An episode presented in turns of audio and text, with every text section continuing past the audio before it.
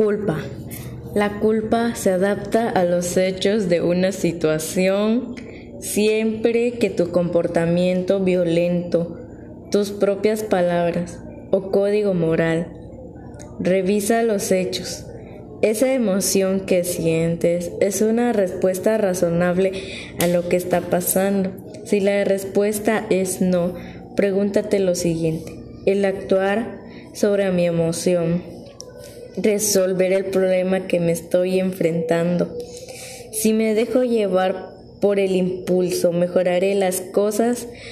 Si las respuestas a estas dos preguntas es no, has decidido que tu emoción no está justificada por los hechos o no es efectiva para tus objetivos.